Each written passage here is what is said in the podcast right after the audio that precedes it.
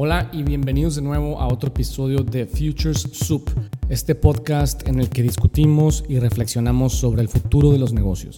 Yo soy Michelle García Novak y estoy aquí en este octavo episodio para compartir con ustedes una reflexión. El tema que dominó mi semana fue una pequeña presentación que me invitó a hacer Kenji de Urbita y de Greenfield, México para su evento mensual en el que generalmente invita personas de, toda la comunidad creativa en, Monterrey principalmente y me invitó a hablar de un tema que ustedes conocen como gamification, que para mí es un tema que por un lado ha estado muy, pues ahora sí que ha estado en boca de demasiadas personas, creo que se ha hablado en los últimos 10 años sobre gamification desde múltiples perspectivas y creo que se puede abordar desde muchas. Eh, pero a mí me interesa menos la perspectiva que tiene que ver directamente con tácticas y mecánicas de juego y me interesa mucho más la perspectiva que tiene que ver con el entendimiento del comportamiento humano. Porque al final, yo algo que decía en mi presentación era que, que si bien yo no soy un experto en gamification per se, pero sí soy un estudioso del comportamiento humano.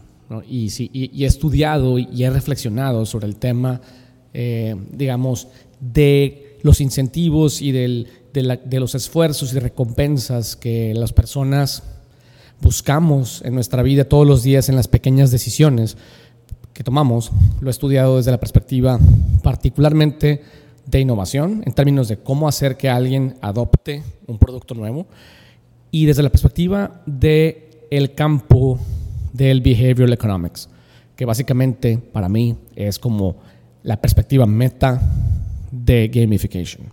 Entonces, yo lo que, lo que decía a la audiencia es, si yo tuviera que ofrecer una definición de qué significa gamification, yo diría, la vida es una tómbola, tom, tom, tómbola.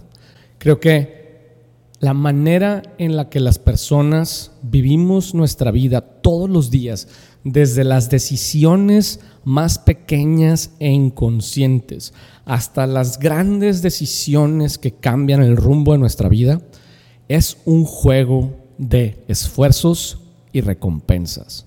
Y creo que esta noción de el esfuerzo que hacemos para obtener una recompensa lo podemos analizar y lo podemos relacionar con todo en nuestra vida. Y creo que los humanos somos adictos a esa relación. Yo creo que eso es lo que hace a los humanos tech, lo que nos hace movernos todos los días.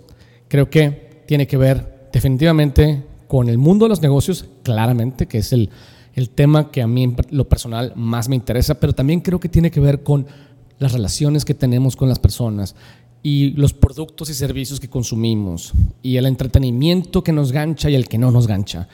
Porque al final todas las personas nos movemos en base al esfuerzo que hacemos para llegar a algo en función de una recompensa y nos quedamos con alguien o compramos de un producto o servicio de un negocio o consumimos entretenimiento en función de qué tanto nos hace sentir bien, qué tanto nos llena y qué tan bien diseñado está el loop de esfuerzo y recompensa de acuerdo a nuestra personalidad y a nuestras preferencias. ¿Y a qué me refiero con esta idea de esfuerzo y recompensa? Imagínate, por ejemplo, eh, cuando ves una película. Creo que las películas o las series, como siempre, son un buen ejemplo.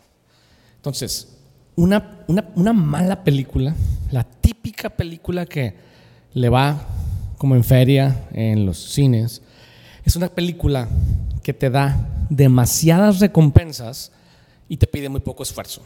Quiere decir que el plot es demasiado simple, eh, te da demasiadas pistas y tu cerebro, sabes, no tiene el suficiente reto para estar ganchado en la atención y de alguna forma pareciera que es condescendiente contigo. Creo que un buen ejemplo de una película mala que te da demasiadas recompensas sin pedirte prácticamente ningún esfuerzo es esta película de The Art of Raising in the Rain, la película del perro que, que su amo es un piloto de carreras que sale Milo Ventimiglia y sale Amanda Seyfried. Y es una película que dura un poquito más de lo normal, pero es súper facilona y empalagosa y prácticamente puedes adivinar lo que, lo que va a pasar en la siguiente escena y pasa por dos o tres momentos y casi casi es ultra obvia. Ese, ese tipo de películas son las que generalmente consideramos aburridas, que no nos enganchan lo suficiente, empalagosas. Y lo mismo pasa con las personas y lo mismo pasa con los negocios. Si una compañía está demasiado claramente ansiosa por atenderte y por cumplirte todos y cada uno de tus caprichos, eh, todo el tiempo está encima de ti, te manda un correo todos los días eh, y pareciera que te está rogando, al igual que una persona, pues te está dando demasiadas recompensas antes de que siquiera tú tengas que hacer ningún esfuerzo, eh, ya sea en la forma de tiempo, dinero o atención. entonces, de la misma forma, esas compañías nos parecen empalagosas y aburridas, igual que las personas. Pero por otro lado también está el extremo opuesto. El extremo opuesto está aquellas personas o entretenimiento o compañías que nos piden demasiado esfuerzo antes de ofrecernos una recompensa.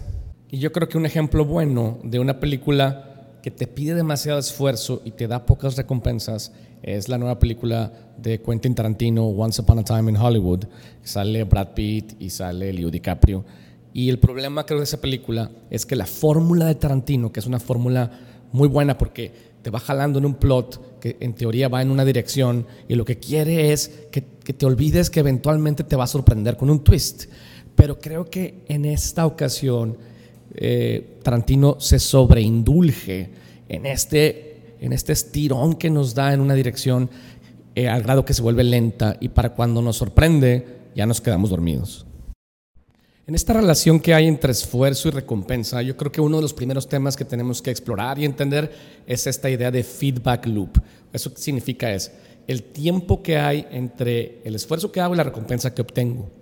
Yo pienso que la relación esfuerzo-recompensa debe ser muy fácil al principio y debe de irse haciendo difícil conforme avanzas en el tiempo.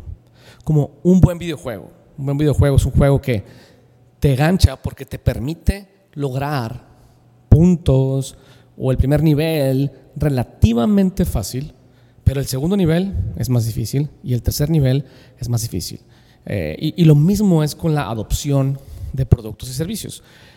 Yo, por ejemplo, me tocó eh, trabajar con compañías de detergentes en Latinoamérica y estudiar los, pues ahora sí que algunos países emergentes que a los que esta compañía les quería vender detergente líquido, el detergente típico que la clase media baja en, las, en los países emergentes, el, el, que usan es típicamente detergente en polvo, porque tradicionalmente así lo han hecho, porque lo consideran más barato y porque consideran que la relación esfuerzo-recompensa está muy clara. Imagínate, si tú quieres lavar ropa con detergente en polvo, hay, hay señales de feedback, ¿no? feedback que es típico de una señal muy importante de usabilidad, que, cuando yo lo uso me empieza a hacer espuma y la espuma es grande y es clara te está gritando, esto está funcionando.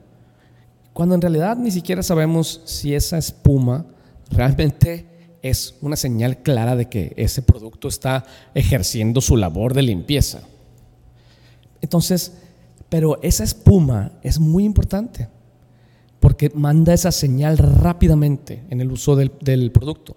Entonces, tú como usuario dices, voy bien, estoy limpiando. Esto está, esto está funcionando. Entonces, fíjate, hay dos, hay dos cosas aquí importantes. Una es, lo que yo pago por una bolsa de detergente en polvo es muy poco dinero. Y luego, cuando lo comienzo a usar, para lavar a mano típicamente, me da señales de su efectividad muy rápido. Entonces, me siento muy bien, me siento que soy una persona que está haciendo su trabajo bien, si soy una madre de familia de una, en una población emergente eh, de clase media baja, estoy sintiendo que estoy cuidando mi economía y estoy sintiendo que estoy siendo una buena madre o una buena esposa porque estoy manteniendo la ropa de mis hijos y de mi marido limpia. Entonces, ¿qué pasa cuando una compañía les quiere vender detergente líquido en lugar de detergente en polvo. Lo que algunas compañías hicieron, digamos, hace algunos años, era, querían vender el detergente líquido porque es más caro, porque lo pueden vender un poco más caro. ¿Por qué? Porque es una nueva tecnología, porque, y en teoría tiene, por así decirlo, los mismos o incluso mejores beneficios que el detergente en polvo. ¿Qué beneficios tiene? Por ejemplo, el detergente líquido es perfecto para lavar en la lavadora, no para lavar a mano. Entonces, no tienes que lastimarte las manos. Después, el detergente líquido es muy bueno para suavizar más la ropa. Y en teoría limpia igual de profundo que el, que el detergente en polvo. Pero hay un problema. De hecho, hay dos problemas. Bueno, de hecho, hay tres problemas. Uno, tengo que pagar de inicio más dinero por un producto que en teoría va a limpiar mejor y que en teoría incluso me va a durar más y en el tiempo va a ser más económico. Pero me está pidiendo un esfuerzo grande ahorita en la forma de más dinero y en la forma de fe de que en el tiempo me va a durar más y que de que va a limpiar mejor. Entonces, de entrada, esa relación es muy mala porque la adopción de un nuevo producto generalmente se da por el camino de la menor resistencia. Y aquí les estamos pidiendo resistencia. Otra de las cosas que pasa es, el detergente líquido no me sirve para lavar a mano, solo me sirve para lavar en la lavadora. Y un problema que tiene es que no hace espuma o no hace la suficiente espuma. Entonces yo no tengo noción de qué tan bien está funcionando este producto. Entonces en teoría me quita un esfuerzo de lavar a mano, pero también me quita el resultado, la prueba de que está ejerciendo su labor. Entonces me está pidiendo que ponga mi entera confianza en él sin haberme dado nada. Ya me cobró un chorro de lana ya me prometió un chorro de cosas, ya me pidió incluso que yo dejara de hacer algo. Por ejemplo, el esfuerzo no solamente se da en la forma de algo que haces, sino el esfuerzo también a veces es en la forma de lo que le pedimos al mercado que deje de hacer. Y, luego no, me da señales de vida, no, no, crea la espuma necesaria para poder verificar que esto está funcionando. Y el tercer problema es mucho más profundo y mucho más humano. Yo hago el esfuerzo de lavar a mano y de tangibilizar ese esfuerzo, porque estoy tangibilizando el amor y dedicación que le tengo a mi familia, tanto a mis hijos como a mi esposo. Y esa labor me da un sentido de ser, le da sentido a mi existencia, especialmente, digamos, en ciertas en ciertos segmentos de la población en los que no conocen otra forma de demostrarle su amor y cariño a su familia. Y entonces, algo que a mí me gustaba decir cuando, cuando me tocaba trabajar en esos proyectos era, lo malo del producto que estás queriendo ofrecer, no solamente que lo quieres vender más caro de inicio, con la promesa de que va a durar mejor en el tiempo y que aparte limpia mejor, sino que le estás pidiendo a la gente que deje de hacer algo que está súper atado a su identidad, yo lo que digo es, ese tipo de señoras, y esto lo digo como una manera de sintetizar una idea, sin ninguna connotación sexista, es, es como si dijeran, yo tallo y luego existo. Yo tallo, tallar le da, le da sentido a mi existencia porque tangibiliza mi cariño que yo tengo por mi familia y luego la recompensa es no solo que ellos están felices, sino que en la calle la camisa de mi marido y la camisa del colegio de mis hijos es una muestra fiel de mi competencia como ama de casa y como esposa. Y, si ignoramos eso, pues no logramos que haya una adopción de este producto en ese segmento de la población, porque le estamos pidiendo mucho más esfuerzo y le estamos dando muy pocas recompensas. ¿no? Al igual que pasa con, por ejemplo, las personas que, nos piden demasiado y nos dan poco. A lo mejor inicialmente son misteriosas, interesantes, eh, pero eventualmente terminan cansando. Yo creo que la segunda opción, esta de pedir demasiado esfuerzo por poca recompensa, es un poco, es, un poco más inteligente en algunos contextos como el de las relaciones humanas, pero en la, en la adopción de nuevos productos no jala. En el entretenimiento, si estresamos demasiado la, el esfuerzo cognitivo que tiene que hacer nuestra audiencia para entender nuestra película y engancharse, y no le damos suficientes recompensas o entendimiento, eventualmente cansa. Y terminamos por dejar ir eh, esa película, cambiamos de canal, o volteamos a ver el teléfono, o incluso nos salimos del cine, eh, etc. Esta segunda problemática de, de pedir demasiado esfuerzo con muy poca recompensa también es uno de los problemas serios y graves que tenemos en el mundo de la educación. Si te fijas, en el mundo de la educación, tú me pides esfuerzo por 20 años y la recompensa, en teoría, va a venir cuando cumplas 26, 27 años y te vuelvas una persona productiva. Entonces, por eso a la gente no le gusta la educación, porque el loop de esfuerzo y recompensa está lejísimos. Ahora, hay un loop de esfuerzo y recompensa corto que se llama calificación, pero es demasiado abstracto. Y, no termina de motivar a la gran mayoría de las personas. Eso es en la educación tradicional académica. Pero también si nos movemos a la educación, por ejemplo, en línea, que ahora está ganando mucha fuerza, esta relación de esfuerzo y recompensa es clave para el engagement. Yo creo que hay demasiadas plataformas y programas allá afuera que no ofrecen una relación satisfactoria entre esfuerzo y recompensa como lo tiene que ser una buena pieza de contenido, para agancharnos lo suficiente para tenernos ahí. Yo creo que las 12 lecciones o 10 que tiene un masterclass debe estar creada como una pieza de contenido, como una serie.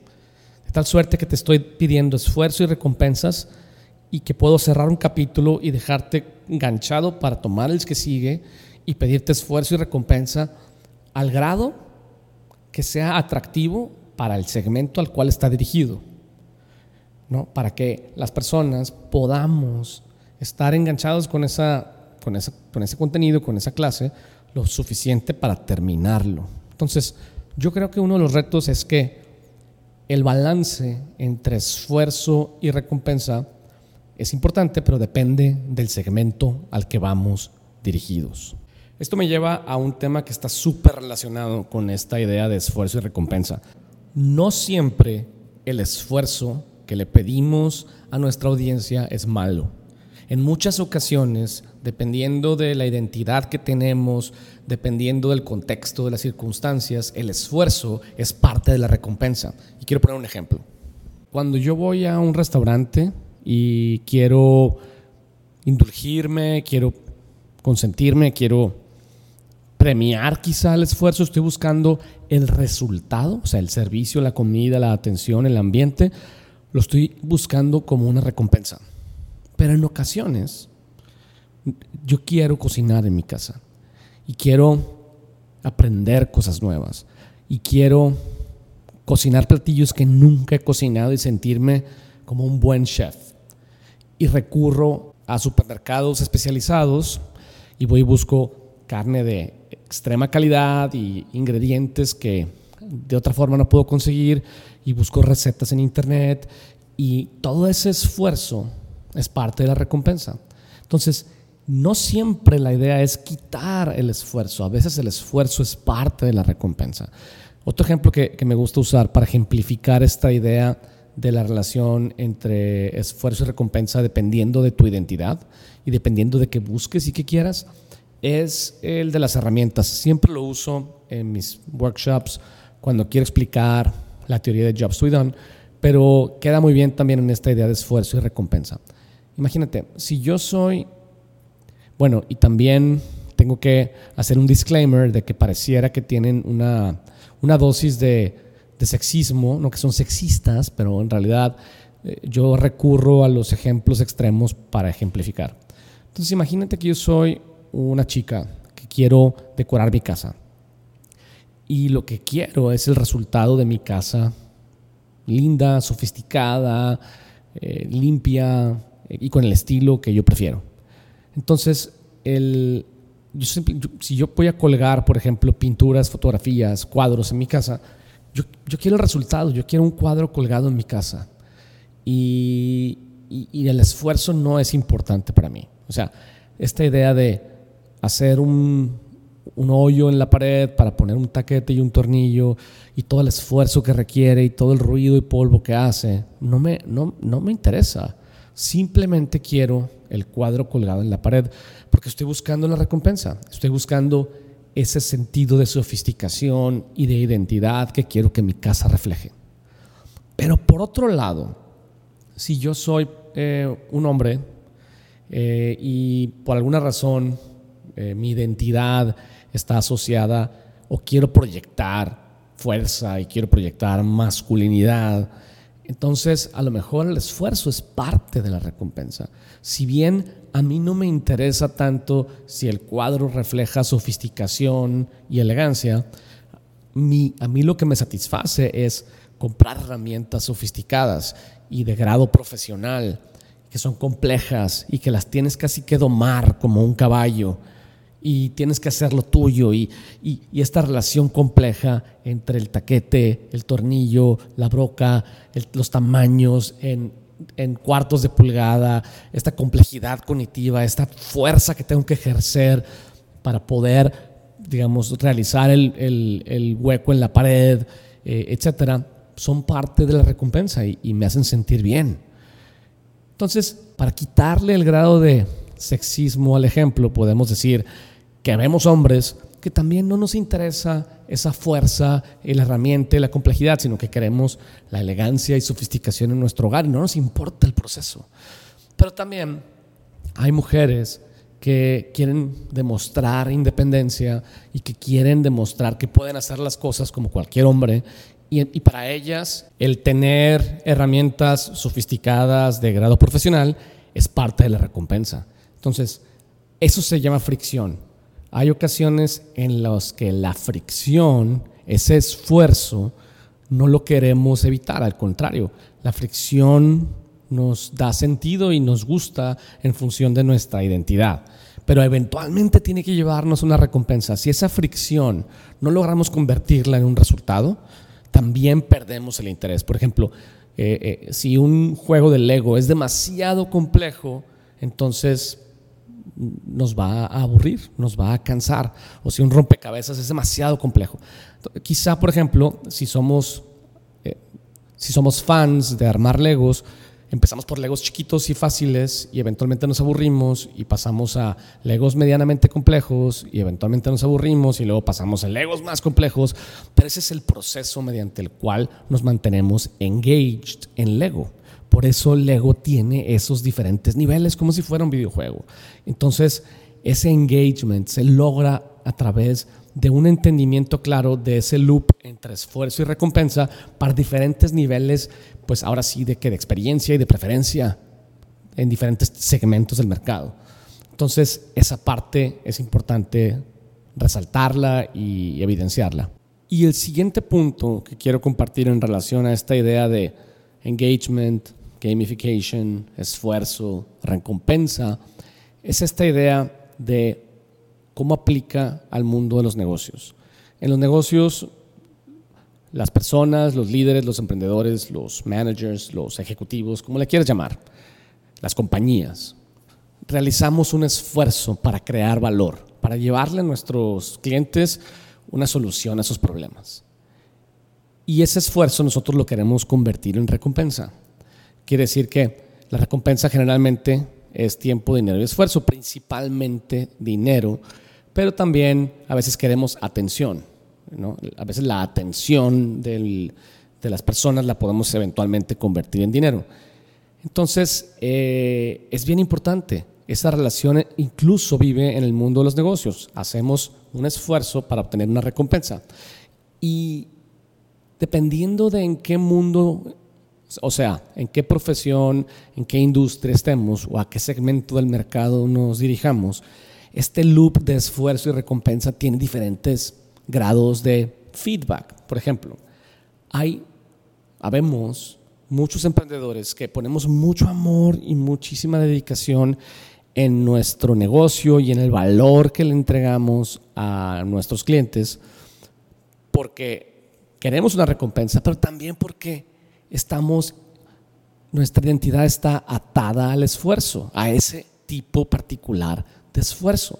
Entonces disfrutamos nuestro, nuestro trabajo, pero también queremos la recompensa y a veces nos duele y no entendemos por qué la recompensa que el mercado está dispuesta a darnos no es tan grande como nosotros creemos que debe ser o como creemos que merecemos.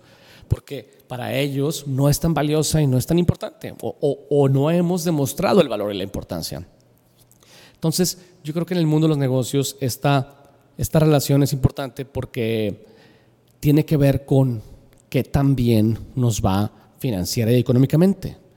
Y yo creo que hay una analogía que está súper buena, que se me ocurrió como parte de esta plática que di la semana anterior, que es, al final, el valor que un negocio busca ofrecerle a sus clientes puede vivir en dos extremos la mayoría de las compañías necesitamos entender nuestro trabajo y nuestro producto y nuestro servicio eh, desde la perspectiva de los problemas que resolvemos para nuestros clientes.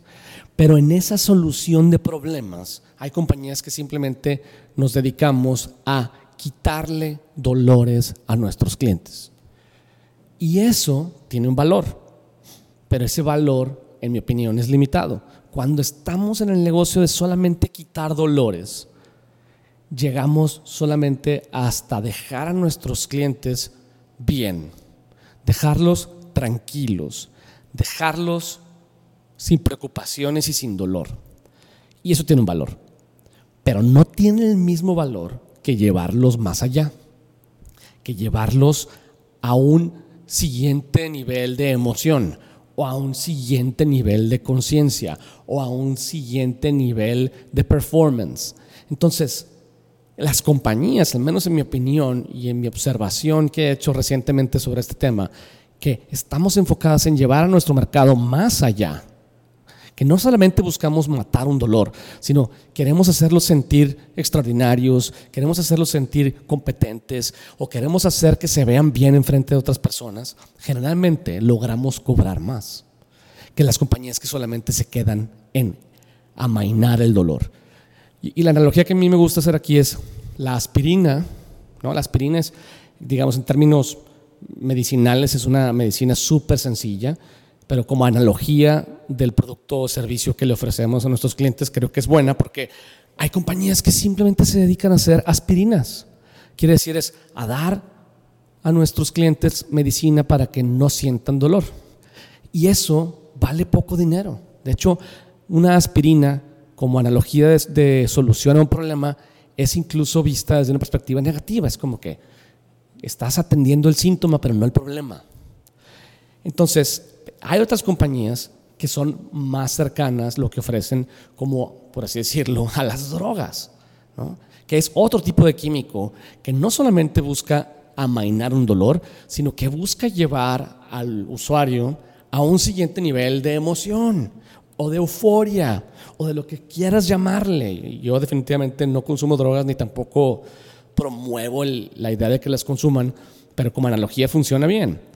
Entonces, ¿por qué una aspirina es barata y por qué las drogas son caras? Esa es la diferencia entre el producto o servicio que brindamos. somos baratos o somos caros si solamente somos una aspirina y resolvemos un problema y hasta ahí llegamos, o si nos enfocamos no solo en resolver el problema, sino en llevar a nuestros clientes al siguiente nivel, como lo haría un buen videojuego.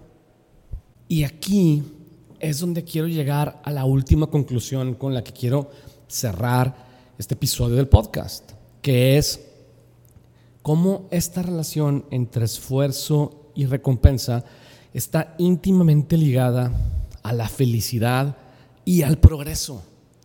Cómo cuando hacemos un esfuerzo para obtener una recompensa, esa recompensa en el tiempo pierde valor, nos aburre. Y en lugar de hacernos felices, comenzamos poco a poco a aburrirnos, a acostumbrarnos y a tener como hasta resistencia a ese tipo de soluciones y a ser menos felices, hasta que eventualmente somos completamente infelices con una solución que antes nos satisfacía. Y esa infelicidad es la que nos hace volver al esfuerzo y que nos hace salir en búsqueda de algo nuevo y diferente y de, ya sea de crearlo o de conseguir los recursos para, para consumirlo. Y entonces la infelicidad es como el mecanismo, o más bien es como el combustible que alumbra el progreso. Sin infelicidad no hay progreso, porque si todos estuviéramos perfectamente conformes con lo que tenemos y dónde estamos, el mundo no se movería, el mundo no evolucionaría al ritmo que lo ha venido haciendo. Entonces, la relación que hay entre esfuerzo y recompensa es similar y es, está íntimamente ligada con la relación que hay entre felicidad e infelicidad. Y Así como pasamos de un nivel de un videojuego a otro, o de un capítulo a otro en una serie, o de, un, de una temporada a otra en una serie o en una película, o de una relación a otra, o a nuevas etapas en la relación que tenemos con, con nuestros amigos, nuestras parejas, la infelicidad es parte de la salsa, es parte del secreto de la vida. Y eso me encanta, porque es como si dijéramos que el secreto de la felicidad está en la infelicidad y en esa tensión que hay entre el esfuerzo que hacemos por obtener una recompensa y el grado de felicidad que esa recompensa nos brinda hasta que deja de ser suficiente y nos hace pararnos y hacer esfuerzo de nuevo para tratar de llegar al siguiente nivel. Y yo creo que esa relación es lo que nos hace movernos como seres humanos, lo que nos hace movernos como negocio y lo que hacen nuestros productos y servicios exitosos o fracasados en el mercado, baratos o caros, duraderos o efímeros. Entonces, si queremos tener relaciones satisfactorias con nuestros clientes, si queremos tener una mejor recompensa por el esfuerzo que hacemos por darles valor.